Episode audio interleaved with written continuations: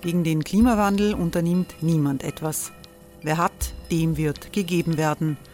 Und Frauen verdienen weniger. War ja immer schon so. Man ärgert sich und macht weiter. Was aber, wenn nicht? Wir haben eine Idee. Die Falter Arena macht die Bühne frei für Menschen und Projekte, die das Land verändern. Mein Name ist Eva Konzett. Ich leite das Politikressort im Falter. Und am Sonntag, den 26. Mai, veranstalten wir im Wiener Stadtsaal die nächste Falter Arena. Mit dabei unter anderem der ehemalige Politiker und Neosänger Matthias Strolz, Theresa Imre von Markter, Sonja Jöchtel von Love Politics oder Kari Ochsner von Ochsner Wärmepumpen. Machen statt jammern. Wir schauen uns an, wie das funktionieren kann. Kommen auch Sie vorbei. Alle Informationen und Tickets finden Sie unter falter.at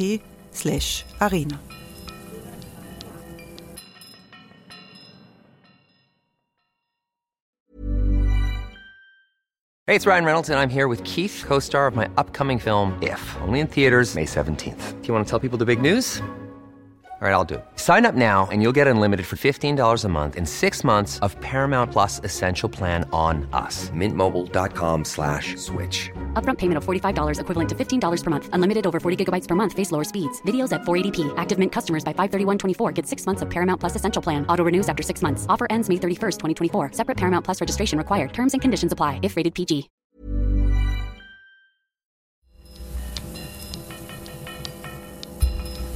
Falter Radio, der Podcast mit Raimund Löw.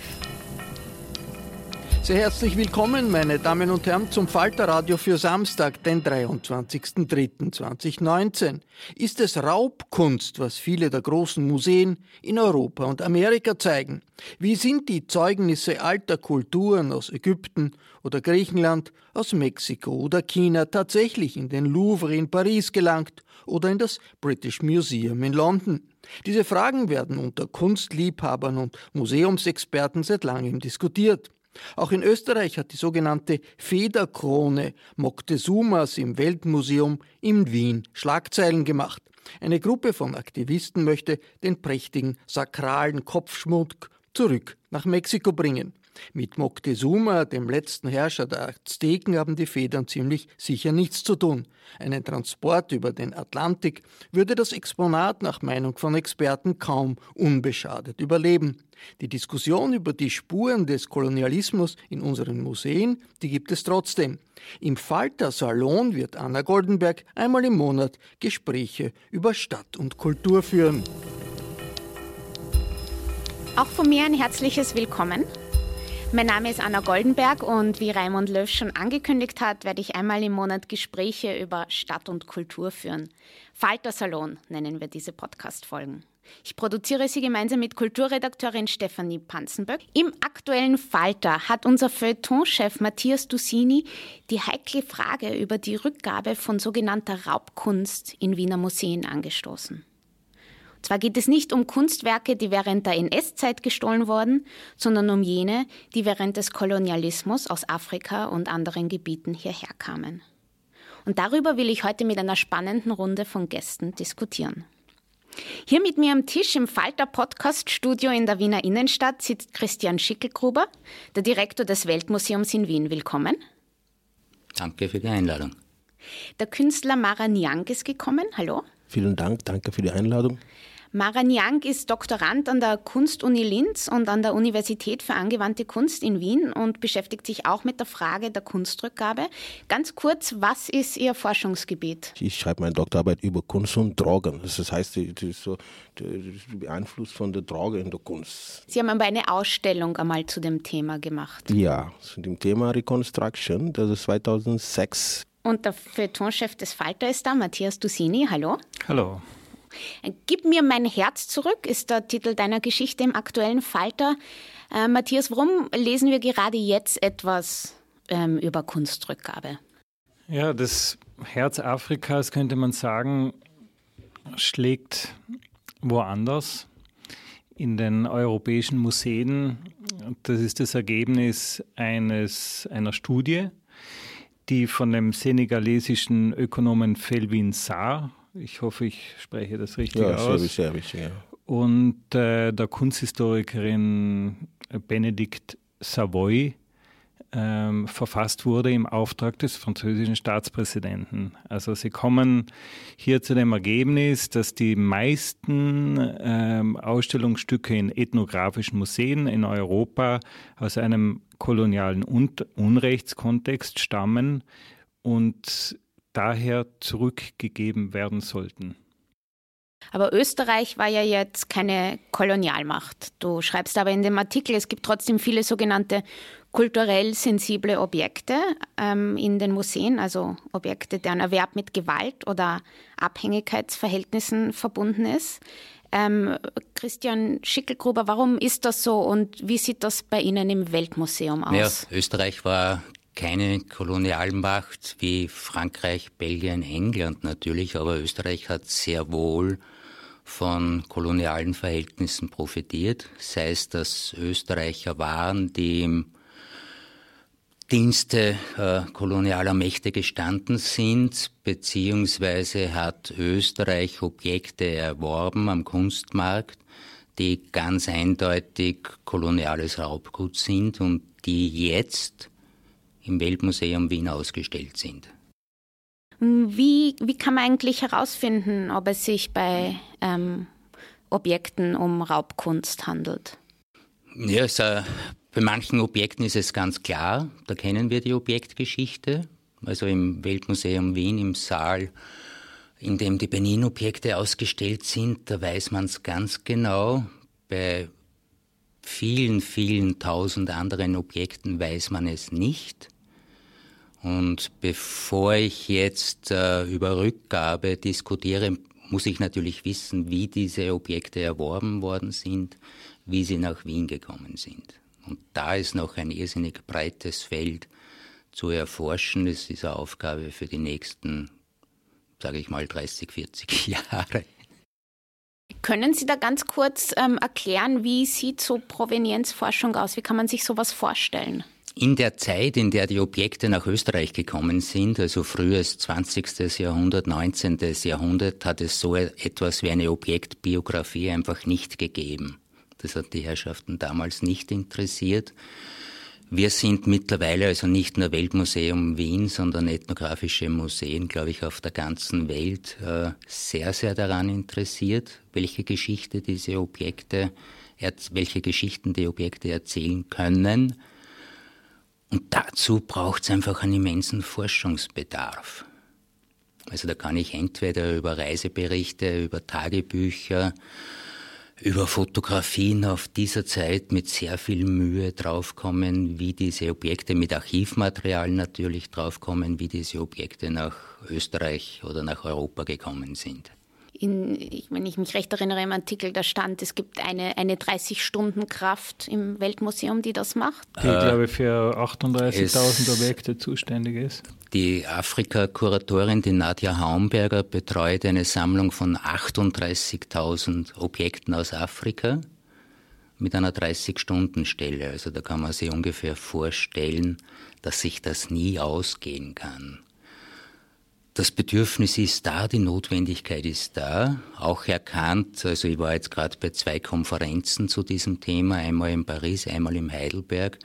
Und in Deutschland zum Beispiel gibt es ein hohes Millionenbudget, mit dem fixe Posten geschaffen werden, wo Wissenschaftler nichts anderes machen, als sich mit Provenienzforschung zu beschäftigen. Vielleicht auch ähm, wenn man das jetzt kulturpolitisch ähm, noch interpretieren möchte, schwächt es natürlich die Position der österreichischen Museen. Wenn man sagt, äh, es gibt kein Geld, um das zu erforschen, äh, warum gibt es auch weniger Grund, das hier zu behalten? Also sozusagen so diese Nachlässigkeit, die die Kulturpolitik hier diesen Sammlungen ähm, gegenüber zeigt, schwächt die Position der Republik in den Auseinandersetzungen mit den Antragstellern. Machen wir, machen wir einen Schritt zurück, wenn man uns jetzt die Lage in Österreich angeschaut. Und die, die, die größere Frage ist, warum ist diese Rückgabefrage überhaupt so relevant? Ähm, wer, wer zum Beispiel so wie ich in Wien aufgewachsen ist, erinnert sich über Jahre an, an regelmäßige Demonstrationszüge in der Wiener Innenstadt. Das war von mexikanischen Gruppen, die gefordert haben, die Rückgabe eines aztekischen Heiligtums, das jetzt im Weltmuseum ist, die sogenannte Federkrone von Montezuma. Über die wurde sehr lange gestritten.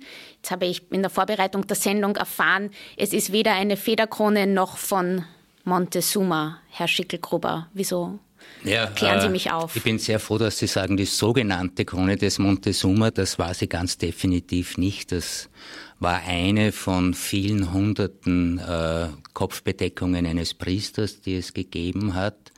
Die einzige, die es noch gibt, äh, ist im Weltmuseum ausgestellt. Eine, es gibt keine offizielle äh, Forderung von mexikanischer Seite, also das war eine Privatinitiative.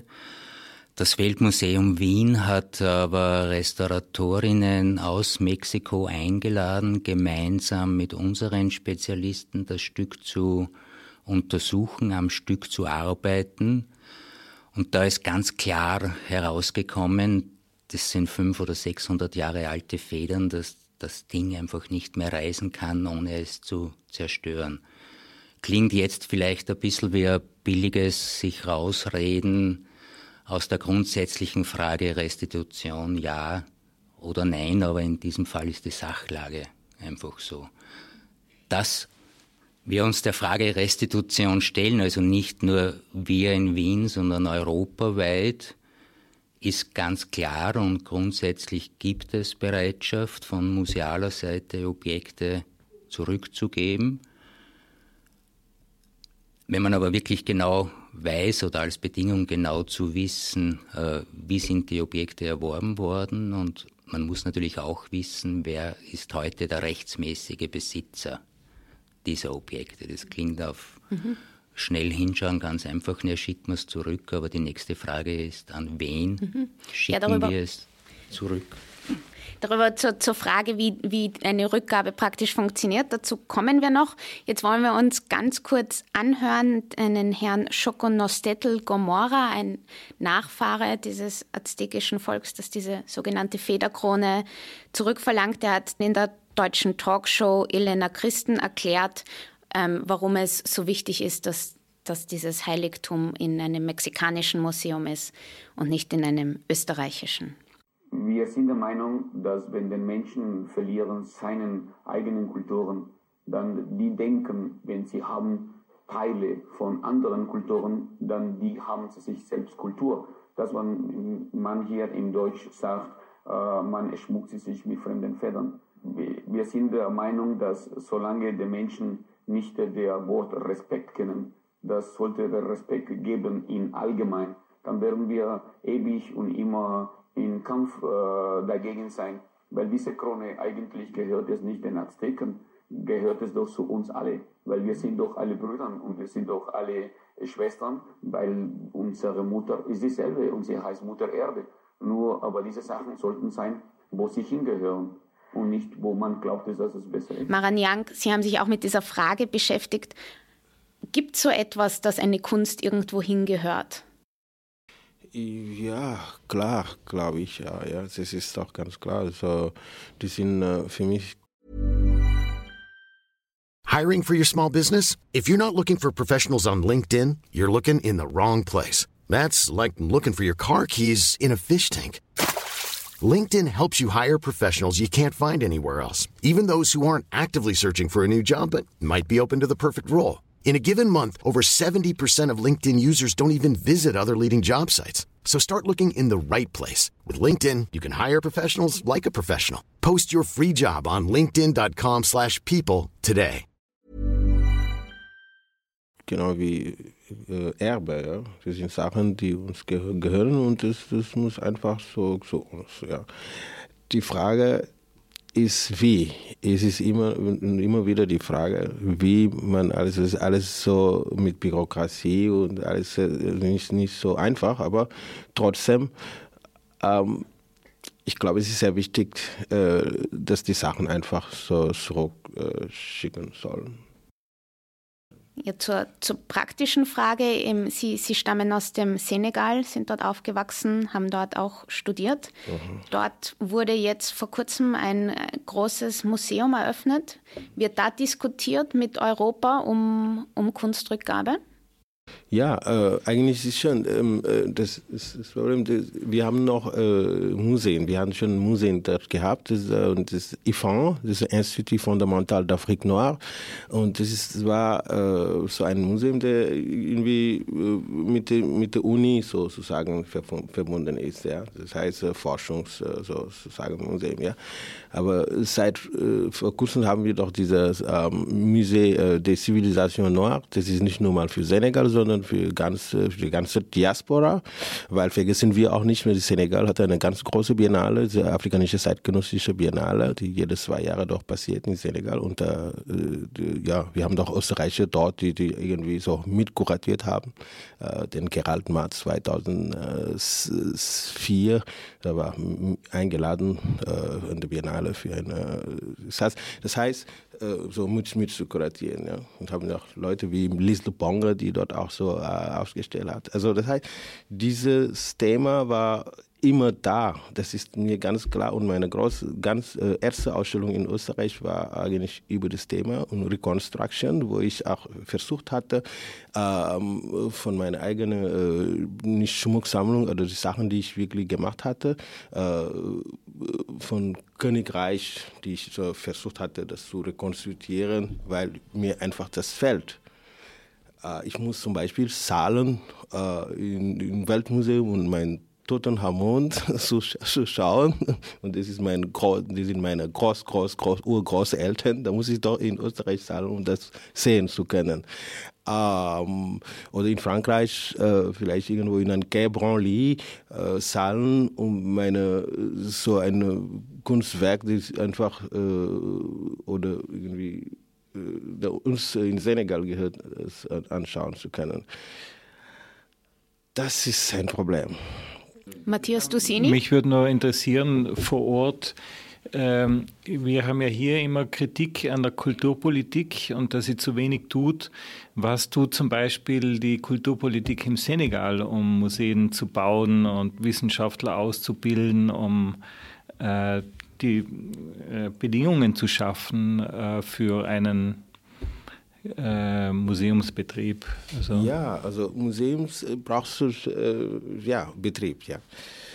Ähm, wie gesagt, wir haben doch Museen in Senegal, aber ich muss echt sagen, äh, wenn ich jetzt die Museen hier in Österreich oder in Frankreich doch besuche, vergleiche äh, zu was ich jetzt in Senegal äh, als Museum sehe, es ist doch ganz unterschiedlich. Das muss man auch sagen, mit Sicherheit und wie man mit den Sachen umgehen soll. Und äh, das nehmen wir nur mal das Thema Transport und, und, und so. Das ist ein ganz großes Thema. Aber ja, es ist doch ein, ein Risiko, ja. Wenn die Sachen zurücksehen, ja, äh, wie kann man das wieder, äh, äh, ja, äh, ja, das braucht schon so viel Arbeit und sind wir vorbereitet dafür? Ähm, da bin ich äh, wirklich sehr skeptisch, aber trotzdem, die mussten irgendwie so schauen wir mal, wie das alles passiert. Aber in Senegal jetzt haben wir äh, ein neues Museum, das ist einfach ganz mit äh, internationalen Normen und so alles. Riesig. Also dank der Kooperation mit China, weil China hat das auch doch gemacht, so durch den. Ja. Aber trotzdem, jetzt haben wir Hoffnung, dass wir einfach viele Sachen noch, sie haben schon angefangen, Sachen zurückzuschicken. Und ich glaube, das ist eine sehr gute Initiative, ja. Also, ja, es braucht noch Zeit. Das ist nur mal der Anfang. Ja? Mhm. Was könnten Ihrer, Ihrer Meinung nach die ehemaligen europäischen Kolonialmächte tun, um, um diese Rückgabe zu erleichtern? Ja, ich glaube, zuerst äh, muss man äh, Museen bauen. Das ist doch äh, sehr wichtig, äh, dass man einfach äh, ein Museum baut. Äh, dann, dann sind die und schauen wir mit den Normen, mit den Normen und alles, dass da alles so richtig geht dass die Sachen zurückkehren. Also, also nicht nur mit Euro chinesischer, sondern auch mit europäischer genau, Hilfe. Europäische, genau. Das ist, das ist, ich finde das auch komisch, dass die Chinesen irgendwie uns ein Museum bauen müssen, dass, dass, dass wir das einfach schaffen können. Also die Europäer haben schon genug Geld von unseren Arbeiten, also unsere Kunstwerke verdient und ich glaube, ein bisschen davon, nur mal ein bisschen, nur mal ein bisschen, um ein, ein Museum äh, in Afrika, irgendwo Senegal oder irgendwo in Benin oder so zu bauen, ist, ich glaube, nicht so schlecht, ja. Mhm. ja. Also Museum bauen in Afrika kann ich als Direktor des Weltmuseums natürlich nicht sagen, weil wir die Mittel nicht haben.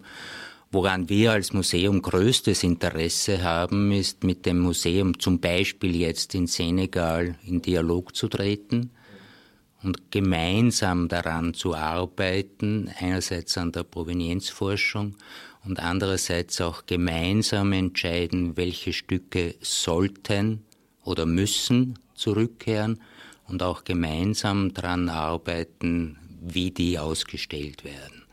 Also ich fände wenn man es ganz überspitzt formulieren wollte, wir schicken jetzt alles zurück, ohne mit den dortigen Fachleuten zu sprechen, letztendlich genauso neokolonial, als wie einfach zu sagen, das gehört alles uns und bleibt bei uns. Also uns ist der Dialog wichtig, der gegenseitige Austausch und je nachdem, was da rauskommt, kann ich dann entscheiden, welche Objekte werden zurückgegeben.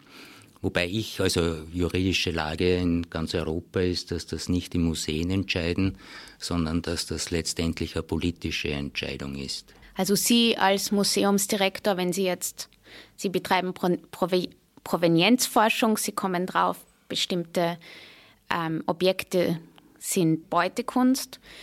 Ähm, aber Sie können jetzt nicht einfach zu einem Museum im betroffenen Land gehen und sagen, hier, da habt ihr es wieder, das, das geht nicht. Das ist, äh, die Objekte, die wir im Museum haben, sind im Besitz der Republik Österreich. Also das braucht eine politische Entscheidung. Aber Grundkonsens, so in der Öffentlichkeit, es herrscht schon das Klischee, alles Raubkunst bei uns und äh, wir versteifen uns darauf, dass das hier bleiben muss. Mittlerweile in Europa ist es, glaube ich, allgemeine Auffassung von Museumsleuten, Objekte zurückzugeben. Nicht alles. Also ich möchte nur den, den König des ehemaligen Königreichs Benin zitieren. Der sagt das eine oder andere Stück sehr gerne.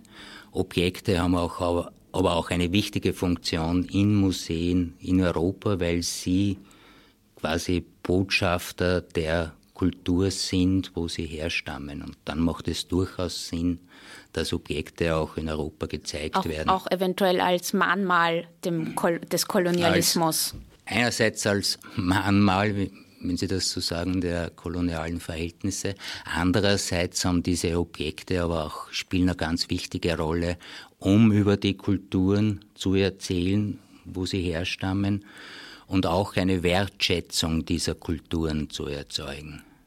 Also ich wollte nur mal kurz sagen, also, äh, als Museumdirektor in Österreich, ich glaube, das ist sehr wichtig, dass Sie einfach irgendwann mal so äh, die Initiative so anfangen müssen, weil das alles liegt auf Ihrer Hand als Museumsdirektor in, in, in Österreich.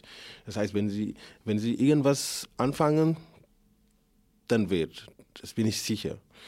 Aber solange man nur sagt, ja, das ist doch da, das kann, ja, schauen wir mal und so, Regierung und so, also nein, nein, äh, die Regierung, so, also äh, ich so, würde sagen, so, sag, so ja. sagen wir das gar nicht. Ja. Ich sage nur, es, man muss wissen, was es ist, aber es ist ein ernsthaftes Interesse jetzt nicht aus juridischen Zwängen, sondern aufgrund eines gewissen, einer ethischen Verpflichtung zusammenarbeiten und das eine oder andere zurückzugeben. Das ist überhaupt keine Frage. Und wir sind froh über diesen Bericht, der in Frankreich erschienen ist, äh, weil damit die Frage wirklich ganz vehement ins öffentliche Interesse getreten ist, auch wenn es für Museen aufgrund einfach falscher Vereinfachungen einiges an Kollateralschaden gebracht hat. Aber die Diskussion vehement äh, wieder zu eröffnen.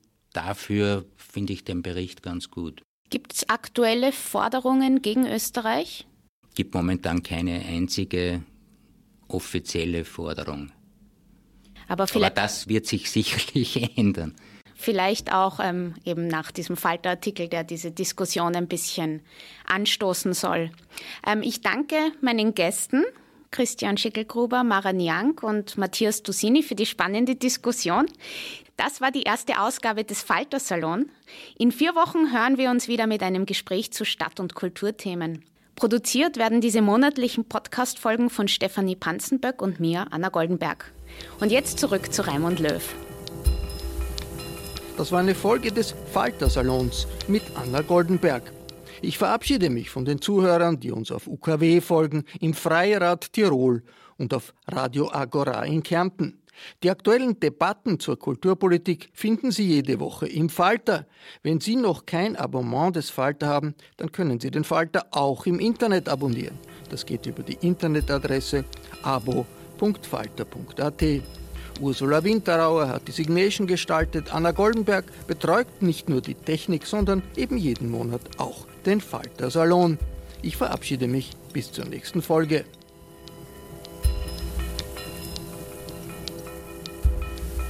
Sie hörten das Falterradio, den Podcast mit Raimund Löw.